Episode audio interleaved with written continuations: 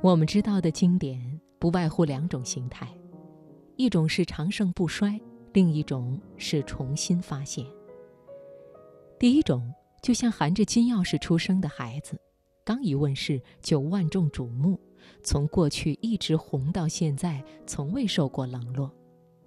一九八八年，当中央人民广播电台播出广播剧《平凡的世界》时，这部小说还没有完成，但是这并不妨碍它的轰动，而随后三十年的风靡，自然也就在意料之中。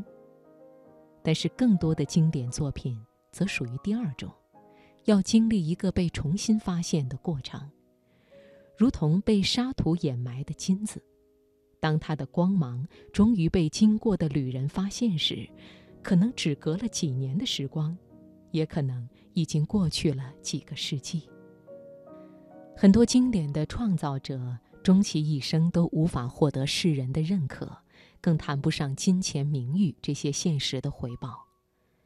巴黎卢浮宫收藏的艺术珍品浩如烟海，但是能在有生之年看着自己的作品陈列其中的，也仅有毕加索等寥寥数人。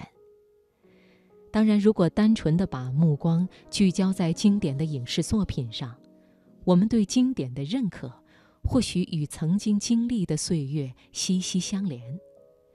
今晚首先开始的读热点，我们就来听曹吉利的文章。其实你怀念的不是经典影视，而是童年。选自《新周刊》。把握生活的脉搏，读出热点的精华。读热点。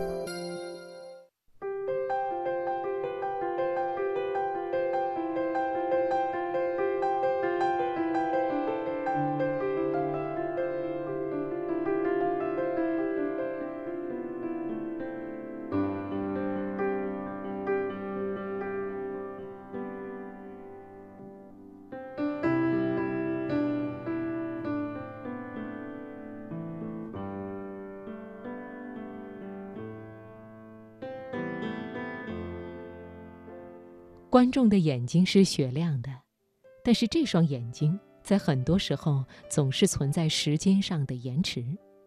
被奉为中国情景喜剧巅峰的《我爱我家》，最初因为讽刺过于辛辣，那年年底在某报刊的一项评比中，竟把它评为年度最差电视剧。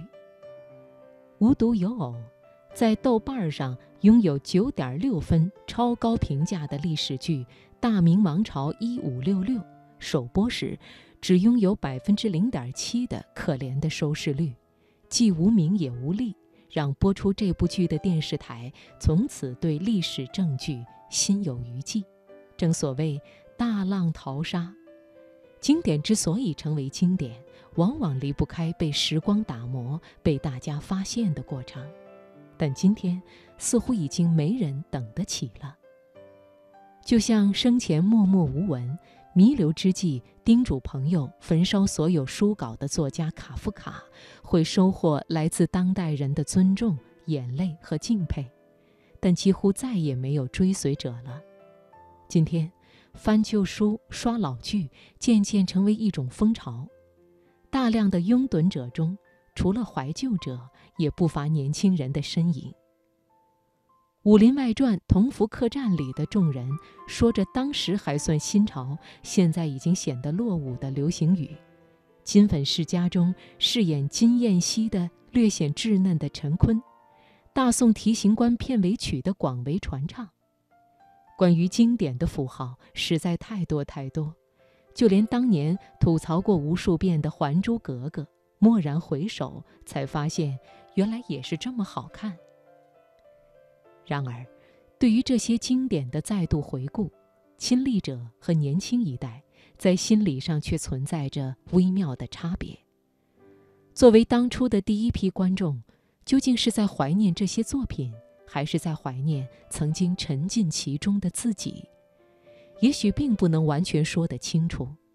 如同普希金所说的：“一切过去了的，都会变成亲切的怀念。”一首片头曲，一个封面，一句台词，都可能连着无数的时代片段。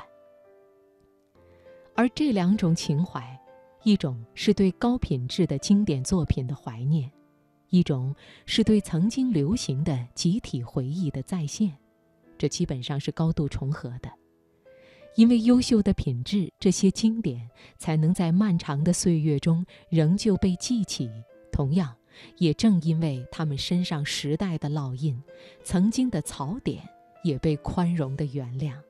渐渐的，我们发现，那些风靡互联网的经典片段，除了被情怀转发之外，同样受到很多年轻人的追捧。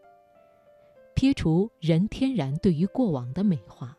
艺术经典仍旧拥有超越时间的震撼力。